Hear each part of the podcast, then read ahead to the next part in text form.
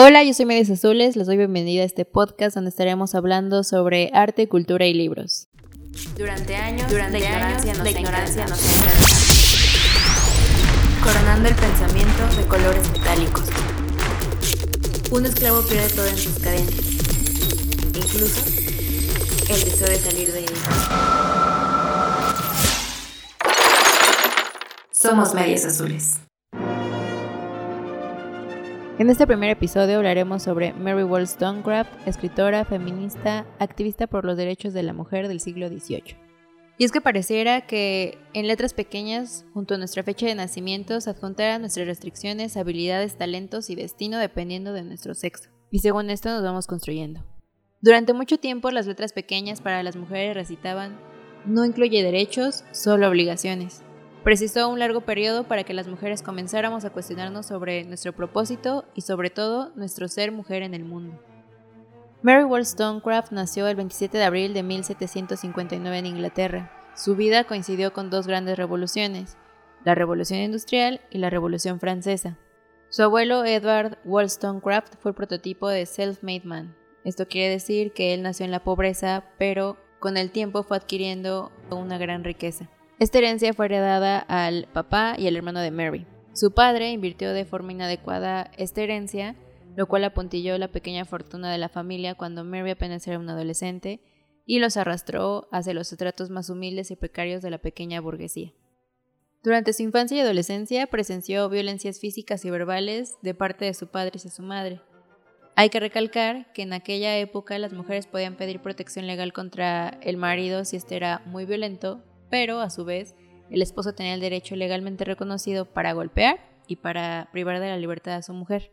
Esto fue ilegal en Inglaterra hasta 1891. Por otro lado, la única protección que tenían las mujeres en el siglo XVIII para evitar la pobreza era el matrimonio. Un matrimonio moral y económicamente inestable fueron condiciones para que Mary desarrollara un despertar de conciencia crítico respecto a un modelo social, económico y cultural de ser mujer empezó a ver el matrimonio como prostitución legal que implicaba sumisión obligada o voluntariamente ciega. De esta forma, la independencia económica se convirtió en su principal motor de vida. Una vez descartado el matrimonio, las posibilidades que ofrecía la sociedad de su época para una mujer como ella situada a los márgenes de su clase eran muy reducidas. Era ser dama de compañía, maestra en alguna parroquia o institutriz.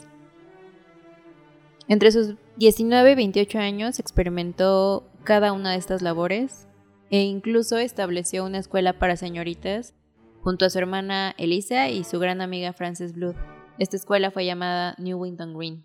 Algo característico de Mary Wollstonecraft fue su capacidad y su insistencia en pensarse a sí misma intentando trascenderse, es decir, buscando una explicación social pública a sus experiencias privadas. Con una educación formal precaria como la de todas las mujeres en aquel siglo, sus aventuras intelectuales se caracterizaron por ser autodidactas.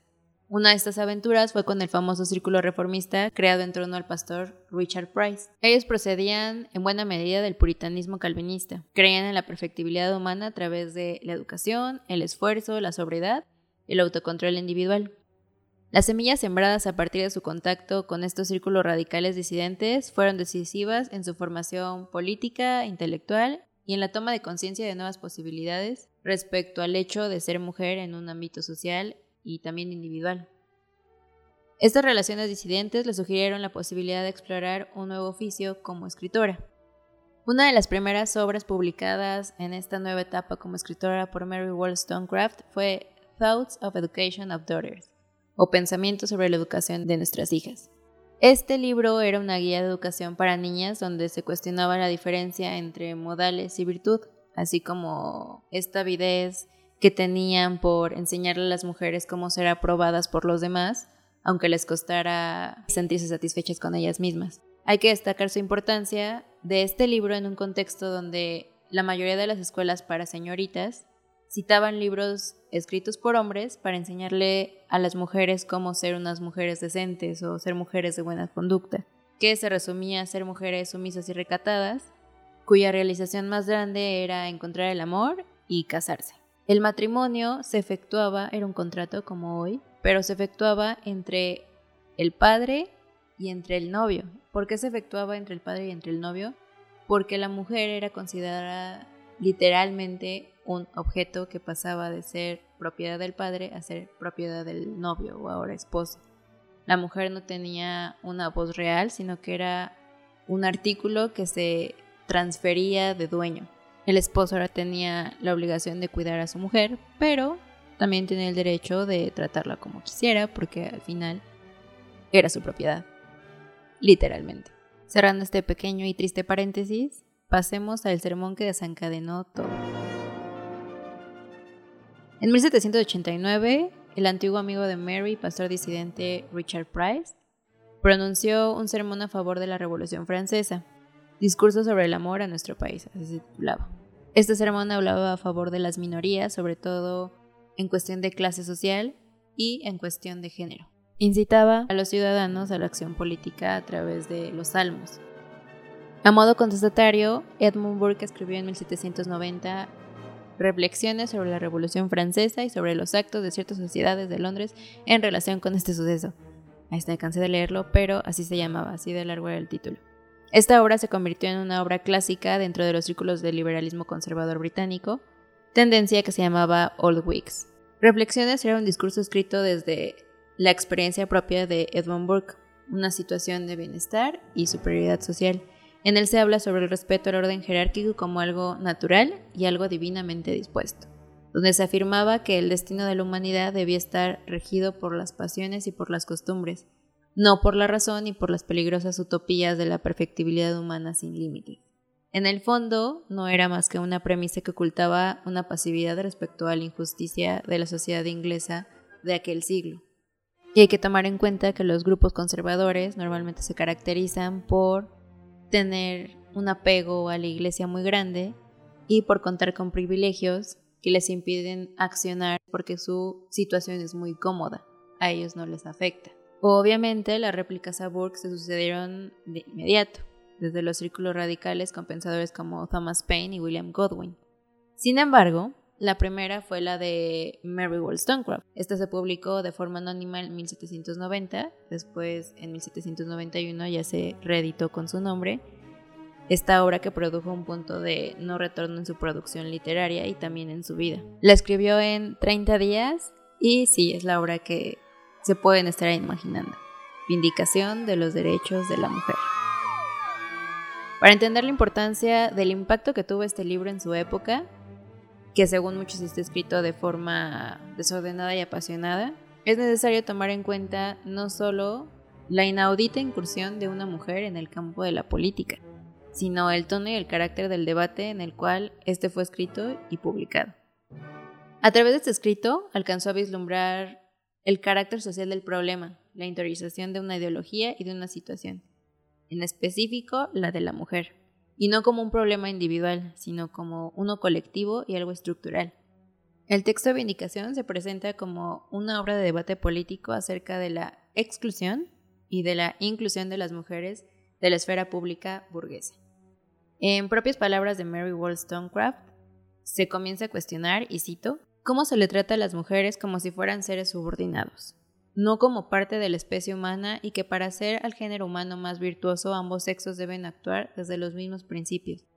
Debe permitirse que las mujeres fundamenten su virtud en el conocimiento, lo que apenas es posible si no se les educa mediante las mismas actividades que a los hombres. Mary se ocasionaba por qué la educación de las mujeres terminaba a los 12 años y su educación consistía en saber tejer y encontrar el amor, mientras que a los hombres se les permitía llegar a la universidad y estudiar temas profundos y temas de debate y temas de política y temas de otros ámbitos que no fueran los privados. En un principio Vindicación tuvo buena aceptación en Inglaterra, Europa y Estados Unidos. Sin embargo, como siempre, existieron personas de círculos conservadores que lo denostaron, como por ejemplo está Hannah Moore, quien escribió respecto al texto en una carta a Horace Walpole, no existe animal que más necesite de la subordinación para mantener su buena conducta que la mujer. O sea, se está llamando ella misma animal e insuficiente. Y Horace Walpole, a su vez, llamaba a Mary Wollstonecraft de forma peyorativa y en enaguas. Mary siguió autoeducándose y escribiendo hasta el día de su muerte. Ella falleció en 1797 a los 38 años de edad por fiebre puerperal, al poco tiempo de haber dado a luz a una de las grandes autoras de ciencia ficción y de terror, a Mary Shelley, escritora de Frankenstein o el moderno Prometeo. Al morir Mary, Vindicación perdió aceptación ya que su pareja, William Godwin, que hay que mencionar que es el precursor británico del pensamiento anarquista, sacó como tributo una biografía titulada Memorias de la autora de Vindicación de los Derechos de la Mujer. En este libro se narraban las formas de vivir de Mary según los diarios que ella tenía y pues era una forma escandalosa para aquel siglo, pero no era más que el reflejo de una vida llena de independencia financiera, de autoeducación, de libertad sexual y de autonomía. Por un lado, escritores como W. Holby manifestó que la mayor aportación de Wollstonecraft fue su genio para la indiscreción en una época en la que el deber principal de una mujer era ser discreta. Y por otro lado, hubo escritores como R. Paul que en su obra The Unsex Females condenaba de forma póstuma a Wollstonecraft como una mujer presa de sus pasiones cuya muerte fue un castigo merecido que la providencia reservaba a aquellas que querían desembarazarse de las condiciones naturales de su sexo. O sea, en pocas palabras, que merecía haber muerto en el parto por no aceptar ser como todos esperaban que fuera. Sin duda alguna, Mary Wollstonecraft fue una mujer que incomodó durante toda su vida y aún sigue incomodando durante su muerte. No renunció a ella misma por complacer a terceros y tomó una postura política en tiempos donde a las mujeres no se les permitía tener una opinión personal, y mucho menos hacerla pública. Más tarde, con escritoras feministas como Virginia Woolf y Mary Pouvey, Vindicación de los Derechos de la Mujer, volvió a cobrar fuerza y junto a este texto, la poderosa voz de Mary Wollstonecraft diciendo, no deseo que las mujeres tengan poder sobre los hombres, sino sobre sí mismas. Y es que en esto radica, en el poder decidir sobre nuestros pensamientos, sobre nuestras relaciones, sobre nuestras finanzas, sobre nuestra educación, sobre nuestro cuerpo, sobre nuestra sexualidad. Eso es lo que ella quería comunicar. Les agradezco que se hayan tomado el tiempo de escuchar este podcast y espero que les haya enseñado algo nuevo o que al menos haya inquietado su ser por leer a Mary. Si quieren saber mis fuentes, pueden buscarme en redes sociales. Estoy en Twitter, Instagram y Facebook como Medias Azules o Medias.azules. Así me encuentran. Y si quieren que les hable sobre alguna autora o algún artista en especial, manden el mensaje para que yo me dé la tarea de investigar. Recuerden que no hay que pedir permiso para conocer ni perdón por ignorar. Nos vemos.